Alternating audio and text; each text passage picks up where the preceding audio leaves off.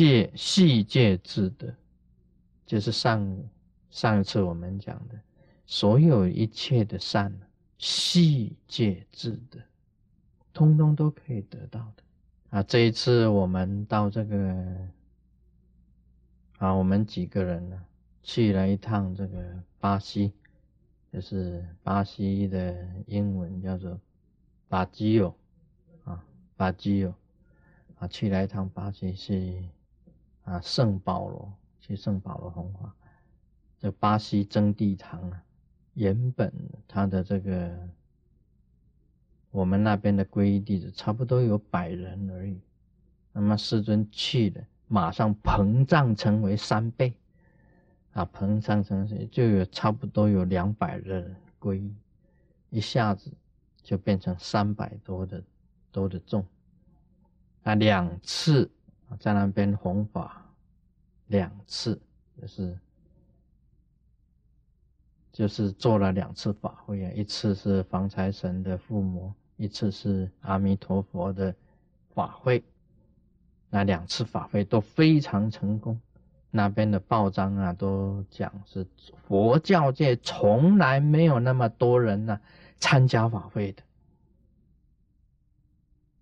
那整个巴西真谛场的这个声望啊，提得很高，把声望都提得很高。那么可惜呀，这个巴西呀，它本身来讲起来，我们必须要啊，去用佛法去教导那边的巴西人，因为那里的本身的教育还是不普及，佛教本身来讲也不普遍。他们虽然那里是属于一个天主教的国家，事实上，他们的善恶观念也是没有的，也是没有的。那么有一个有一个人啊，讲了一个这个一个巴西的这个笑话啊，巴西的笑话，我现在在这里讲给大家听，也就是说啊，这个天使啊，天使在空中飞行。他到了哪一国的时候，他都会知道。他飞到了，他用手去摸啊摸这个，一下子啊，他摸到这个胜利女神啊，他就知道啊这里是美国。那么他摸到了这个巴黎的铁塔啊，他就知道这里是法国。那么他当他飞呀飞呀飞到巴西的时候啊，他也知道这里是巴西。为什么呢？因为他的手表已经被偷，啊，他的手表已经被被抢走了，那天使的手表都不见了。这是讲巴西本身的。你看，第一次的参会，跟所有同门呢聚餐，我注意到他们的手没有一个人戴戒指，有了有戴手表，都是。戴那个一块钱塑胶手表的，都戴塑胶手表，严重到这样子的一个地步，严重到这种，他们白天也不敢戴戒指的。所以当初我要去巴西的时候，就有弟子跟我讲，去巴西不要戴戒指，不要戴金表，劳力士的金表，统统不要戴。最好手上什么都没有。他警告你，他是这样子警告你。事实上是这样子的，大家注意啊！啊，他们带师尊去看那个那个高级住宅区，我一看到啊，是很高很高的墙，上面有铁丝网，然后还有这个那个警卫站在那个。啊，高岗上面啊，那钢销上面有警卫，有铁丝网，高墙哦，三我们的墙的一般的墙的三倍高，上面还有铁丝网，上面还有警卫。我说你带我到这里来看什么？这里是监狱吗？他说不是的，是高级住宅区，是这样子的。那格拉吉啊，车库的门是两道的。两道铁门，他的车子按第一道铁门升起来，自己车子进去，那个是防别人再跟进去。一看左右没有人，再关先关第一道铁门，再开第二道铁门，自己的车子再进去，防备如此深远，可见那里啊，真的是贫，真的是很一种贫穷所带来的罪恶。在那里非常的蔓延，所以像这种情形呢，应该从教育着手啊。听说我们真谛堂的弟子啊，很慈悲的，对那些那个贫民区的平民很慈悲的。他们每个星期啊，每一个星期，经用卡车载了很多的面包，到了贫民区啊，就发放这些面包，发放这些。这个也是在种一毛一地呀，一沙一尘，这样子做善事，载了一卡车的面包到了贫民区，发放给那些贫民吃。真谛堂在巴西啊，做了很多的善事啊，就冬令救济啊，像冬天的时候啊，发放这个棉被啊，啊，奖学金啊。还有发放食物了给那些平民，但是这个只是一个治标，不能治本。因为啊，贫穷啊，绝对不是救济能够给他解决的。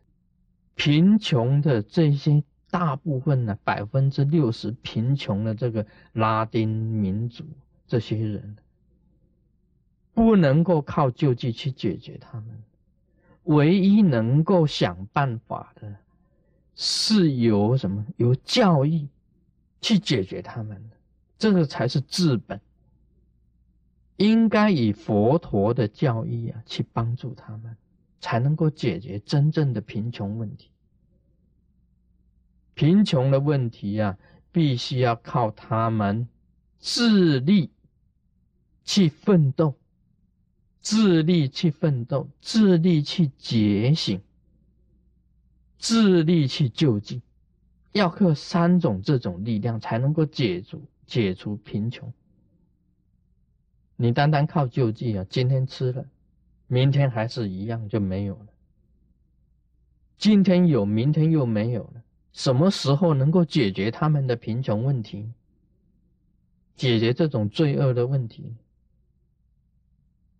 所以我认为啊，啊，师尊是这样子认为：自力去救济，自力去叫醒、戒哎觉醒，那么自力去奋斗，才能够真正解决贫穷。但这是三者要教他们呢，还是要靠佛陀的教法。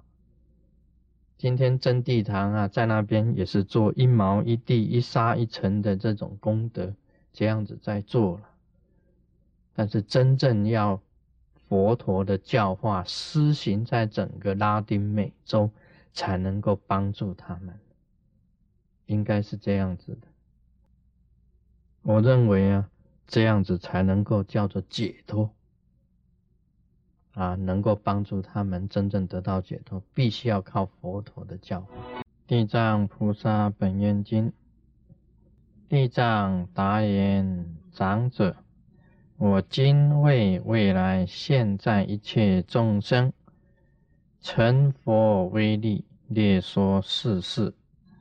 长者，未来现在诸众生等，临命终日得闻一佛名、一菩萨名、一必知佛名，不问有罪无罪。系得解脱。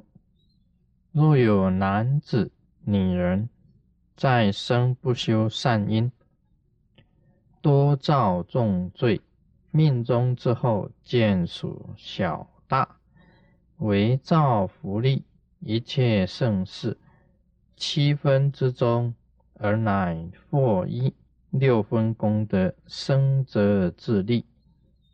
以是之故。未来现在善男女等闻见自修，纷纷己惑。啊，这一段经文念完。那么这一段经文呢，是地藏菩萨回答哈这个长者的话。他也就是说，他依照长者的意思啊，那么他解答了这个长者，也就是讲说，这个人呐，众生啊，临命终时啊。在生命快要结束的时候，只要听到一个佛的名，一个菩萨的名，一个必之佛的名，不管有没有罪，通通都解脱。那么必之佛呢？我们一般来讲起来就叫做严劫啊，严劫就是必之佛。我们四圣界就讲。佛、菩萨、严劫、声闻是四圣界，严劫就是必之佛。严劫是为什么叫必之佛呢？它是依因缘而开悟成佛的，就叫做严劫。依十二因缘去修开悟成佛的，就叫做延劫。那么他这边又讲啊。众生啊，再生不修善因啊，多造重罪。命中之后，这个后人呐，后人这个小大为造福利一切盛世。他这里讲的小大是这样子讲的：你这个年纪大的死了，那么小辈啊，这些小后辈啊，帮他做这个善事。称为小辈，那么有的时候啊，并不是这样子啊，有的时候是年纪轻的发生意外，他就死了，或者病死了。那么他的长辈帮他做善事呢，就叫做大辈。所以他这里面有这个小大，为造福利一切盛世啊，他是这样子，呃，这长辈啊。或者右辈啊，他就称为小的，看细汉的，多啊，就是看老啊，啊，他这样子分别的。那么七分之中乃获一，也就是讲说，这个功德啊，你只能够得七分之一，那些王者得七分之一，那么做功德的啊得七分之六。他是地藏菩萨是这样子分的，这个功德是这样子分。那么所以呢，按照地藏菩萨讲啊，你身体好的时候啊，应该就要多做功德啊。你临命中呢，快要死的时候啊，人家给你做的功德，你才能够得到这个七分之一而已，倒不如。你在世的时候身体非常健康，也就是闻见自修，纷纷己获。你自己身体健康的时候，你做的这些善因啊，这些功德，全部都是你自己的啊，纷纷己获，就是说全部都是你自己的。这个是地藏菩萨回答这个长者的话。那么这个善因呢？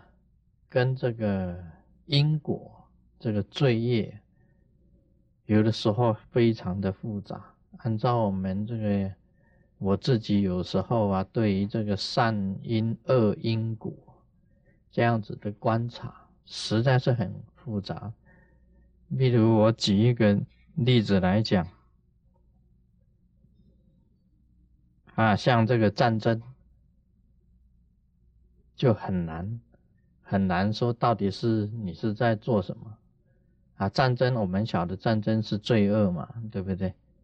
但是他们野学人也讲啊，我战争啊是为了国家是忠啊，啊是他是忠啊，啊如何说我是罪呢？啊这个就很难讲。我举一个例子啊，有一个典故是这样的，这个以前这个。宋齐梁陈的时代啊，宋齐梁陈，那么这个齐齐国啊要来攻打宋啊，经过一个很长的河。那齐国的兵力很强，那么宋国的兵力比较弱一点。那么宋王呢，他已经先布阵在他的这个河边呢，已经布阵了，就摆好这个阵势，已经摆好了。那齐国就要渡河来攻打这个宋。那么在他们的兵啊，通通都下了河，下了河，那么阵势就还没有布好，很乱呢。啊，这个时候啊，这个这个宋王的这个将军呢，大将军呢，就去建议这个宋王，他说：“现在骑兵呢正在渡河，非常的混乱。那么这个时候啊，我们趁势去打他。啊，他还没有摆阵呢，还没有上河岸呢，你这时候打他，一定赢的了，一定可以赢了，打这个胜战。这个宋王呢？”他说：“哎，想来一想，他说我们呢是这个学这个啊孔孔孟的道理，孔子跟孟子的道理，不能趁人之危。啊，不可以趁人之危啊，不可以这个好像是说攻攻人不备啊，趁人之危打他，这样子是不够义气的。”啊，不是讲仁义的，我们要打一定要仁义的，面对面，大家都摆好这样姿势才来打的，像现在的 boxing 一样啊，通通都摆好姿势啊，裁判讲说，哎，开始啊，那么两边才开始打，啊，不可以说那他还在穿衣服啊，你就赶快给他一拳。所以这个宋王他是仁义之士，他讲说我们不能趁人渡河。趁人之危的时候就打他，一定要等他摆好阵势。那么这个大将军就很火了，他说：“你顾得到骑兵，你顾不得我们宋家的这个这个子民呢？啊，这个宋的子民呢？我们这些子民的生命呢，都交在你的手上了。啊，你我是为了一个忠一个哈忠。”那么你宋王是为了一个义啊，一个仁义。那么我是保护宋家的子民呢，你这样子做是错的。但宋王不听呢，就啊骂这个大将军，因为他比较大嘛，他是王，就是说你这样子不可以。我们是要学习孔孟的精神啊，孔子跟孟子的精神。结果这个骑兵上岸呢，这个摆了阵势啊，两边一打。这宋王也死了，大将军也死了，宋就被灭亡。好了，我们现在来论这个因果啊，那因果这个业啊，啊，谁是善因，谁是罪业，这个就很难论了。你说那个大将军吗？他是保护宋家的子民呢？啊，要杀骑兵呢？那么宋王啊，他又讲仁义呀，仁义道德啊，啊，他不好意思是说人家还没有准备好你就打人，那结果最后就被通通完蛋了。通通到底这个因果是怎么回事？真的是很复杂，你想是不是很复杂？很复杂的，这个因果怎么算？这个他们这个这些好像宋王啊，跟大将军啊，到了阴福地狱的时候啊，阎王这个算盘拿出来打都很难打的。一个是说他是忠，一定要哈忠于这个宋；那么一个是讲仁义，那么死了这么多的燕坟，这个因果怎么算？所以你说那个。谈到因果，很多弟子问师尊呢：“我的因果是怎么回事？”我就很难讲了。我说是：“你的因果怎么讲呢？很复杂啊，就跟一场乱战一样啊，真的是很复杂的事情。你说这个到底是哪？什么叫做善？什么叫做恶？战争原来讲起来都是恶的啦。”最好是不要战争了，但是真正站起来当中，也有所谓仁义啊，也有所谓忠啊，也有是保护他自己的子民啊，要杀别人的子民，像那个宋王啊，啊，他就是仁义，他说我就是守这个孔孟之道，我不能打人家趁人之危，啊，最后他自己死掉。让我再谈一个啊，也是一个典故，这个。有一个妇道人家到市场去买这个乌龟，啊，他买了一只乌龟啊，他回去啊煮这个啊龟汤，头头啊头头 soup，这个他就是去买了一只乌龟回去，结果这个乌龟啊在篮子里面啊叫啊叫。叫这妇人就讲说：“哎，这个乌龟啊，一定是口渴啊，口很渴啊，口很渴。他慈悲心一发啊，慈悲心一发，哎，这个乌龟口好渴哦。好了，知道了，知道了。啊，他走到河边呢，就把这只乌龟啊，说你喝喝水啊，啊，因为你口渴啊，你喝喝水。结果乌龟看到水，嘣。”啊，下去以后它就游了就跑了。那个妇人在岸边呢，就大叫：“忘恩负义的东西！啊，你这个忘恩负义的乌龟啊！我好心呢，啊，你口渴，我让你喝水呀。啊，既然你给我跑了，真的是忘恩负义。好了，现在我跟大家谈。这个是善呢，还是恶？有功还是有过？功过因果在哪里？这个也是很难讲的。你买来它来杀啊，就是杀生了啊！你在那个看它口渴，放到河里就变成放生了，应 应该是有功，应该是一个善因呢。他也有花慈悲心嘛，给那个水给乌龟吃嘛。他回去要扣他嘛，对不对？他没想到他跑了，这个乌龟跑了也不对啊，因为人家也付了钱呢，他买了你的啊，你乌龟怎么可以跑呢？啊，那个跑了，对不对？但是呢，这个富人放生就放了嘛，这发慈悲心就发到底。既然你这个给他喝水是一个恩，是一个善因，他跑了，你说啊跑了就算了，就算放生了。你也有功啊，结果你又骂他忘恩负义，这个怎么算呢？这个因果怎么算？到底怎么样的加减乘除？所以这世界上呢，因果的事情非常的复杂。大体上啊的这个这个善呢，我们可以看得出来。